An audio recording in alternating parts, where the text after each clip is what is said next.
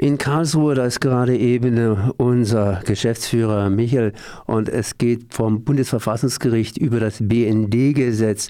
Das Bundesverfassungsgericht verhandelt heute bzw. gestern und heute über die Verfassungsschwerde gegen den, das BND-Gesetz. Und äh, Michael, äh, du hast wenig Zeit. Was ist in Karlsruhe gerade eben los? Du bist äh, gerade praktisch auf dem Sprung wieder rein. Ja, also gestern ging es ja schon um die Frage, gelten Grundrechte angesichts der Internalisierung der Kommunikation auch für Leute, die durch die Ausforschung der Fernaufklärung des BNDs betroffen sind, auch wie zum Beispiel für Journalisten gelten die.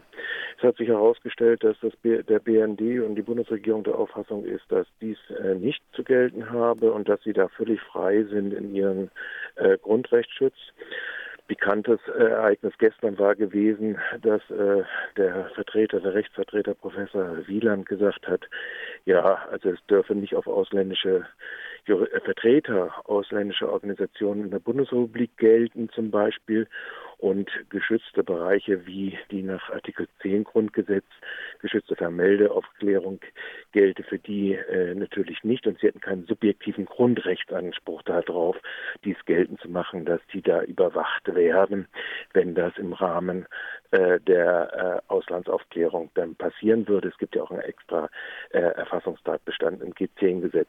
Die massenhafte äh, Erklärung des, äh, die Bundesregierung hat sich ja immer sehr weitgehend dann gesagt, oh, wir machen ja nur einen ganz kleinen Ausschnitt. Wir reden jetzt im Moment bei der Datenaufklärung, also um die Dimensionen sich nochmal klar zu machen.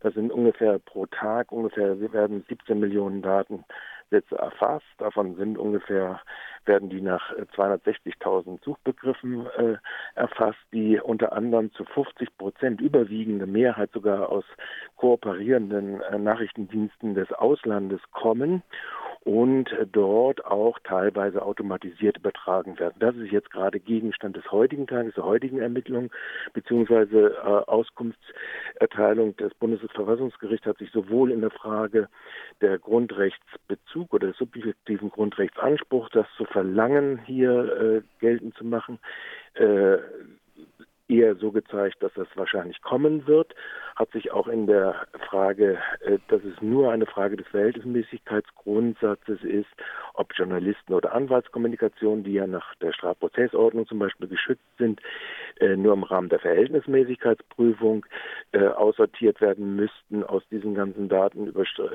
Erfassungen und Auswertungen im Inland, wie auch in Bezug auf die Kooperation mit anderen Nachrichtendiensten, sehr skeptisch gezeigt. Wird man sehen, was das Urteil in ein paar Monaten dann bringen wird, das heute gefasst wird und wird, hat jetzt auch bei dieser Datenauswertung und Übermittlung ins Ausland doch einige Fragestellungen aufgeworfen, wobei zu vermelden ist, dass äh, jedenfalls äh, der Bundesnachrichtendienst behauptet, dass äh, seit Einführung des BND-Gesetzes äh, die ausländischen Dienste hier keine Kapazitäten mehr haben und sie auch nicht mehr äh, hier Aufklärung betreiben dürfen und dass das die Kooperationsvereinbarung zwischen den Diensten betreffen würde und dass die sich auch daran halten.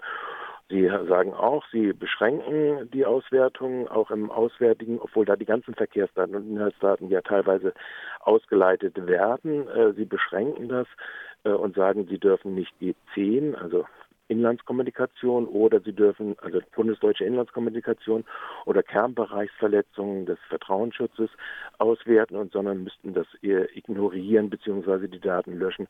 Das sei Teil der Kooperationsvereinbarung mit den ausländischen Diensten. Wie weit das nachkontrolliert wird, 16 Stichproben je Dienst pro Monat werden gemacht und Sie haben berichtet, dass nur ein Fall, wo es nicht in den Interessen der Bundesrepublik lag, äh, Sie das äh, bemängelt haben, sonst äh, nicht. Ja, da wird man eben halt sehen, wie das Bundesverfassungsgericht das bewerten wird in diesen Datenübermittlungen automatisierten, insbesondere auch angesichts des Volumens. Ähm, Fakt ist eigentlich im Leerlaufen bis jetzt des Schutzes von Berufsgeheimnisträgern, also wie Anwälten äh, oder Journalisten äh, in diesen Erf äh, Erfassungen. Fakt ist auch, dass die Kontrollkompetenzen, das hat sich auch erwiesen in diesem Verfahren gestern und heute, des internen Kontrolldienstes, der aus drei Richtern, namentlich Strafrichtern besteht, nicht gerade sehr äh, weit sind. Es wurde mehrfach moniert von der Fachaufsicht des Bundeskanzleramtes, dass deren Fragen zu weit sind und deren Anforderungen zu weit sind. Äh, also es gibt hier keine effektive Kontrollpower. Es ist auch äh, seitens des Bundesdatenschutzbeauftragten gesagt worden, dass die Kooperation, ich glaube, es war der Bundesdatenschutzbeauftragte, kann ich aber auch irren, dass die Kooperation nicht äh, sehr weit geht. Das Bundes, ähm, äh, der Bundesnachrichtendienst hat offensichtlich diese ständigen äh, Kabelstrecken oder Abhören von den äh, Carriern und Providern oder vom DX-Knoten in Frankfurt, die werden fast immer wieder neu erneuert.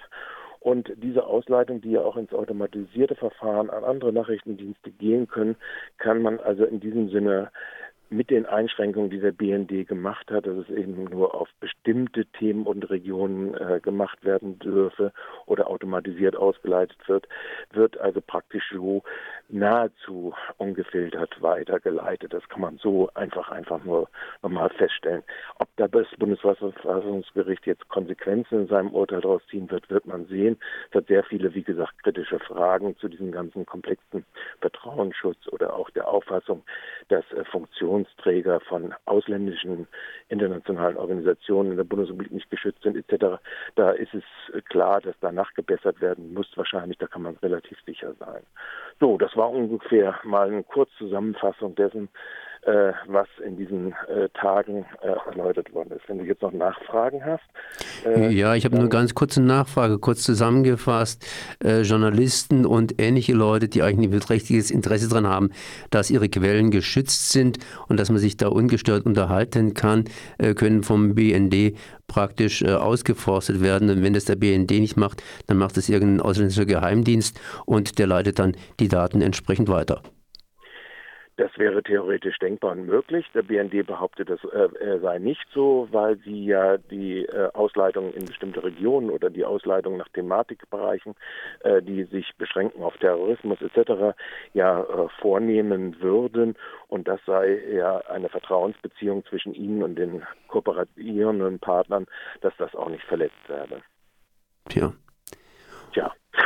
Okay, das heißt, äh, auf hoher See und äh, ja, vor Gericht ist man in Gottes Hand und äh, wie diese Hand dann zupacken wird oder sich öffnen, das kriegen wir alles mit in ein paar Monaten wie das Bundesverfassungsgericht das Bundesnachrichtendienstgesetz äh, äh, bewertet und was Veränderungen er verlangen wird. Wobei man auch sagen muss, die Gerichte fahren natürlich auf die Kernkompetenzen des BNDs und seinen Aufgaben äh, sind sie sehr äh, zögerlich in der Nachfrage, auch teilweise. Sie haben bestimmte Quantitäten und Proportionsanteile jetzt erfragt und da werden sie natürlich ihr Gesamtbild auch bilden. Gut. Dann danke ich mal dir, Michael, für die Informationen und wir bleiben natürlich dran am Thema. Merci. Tschüss.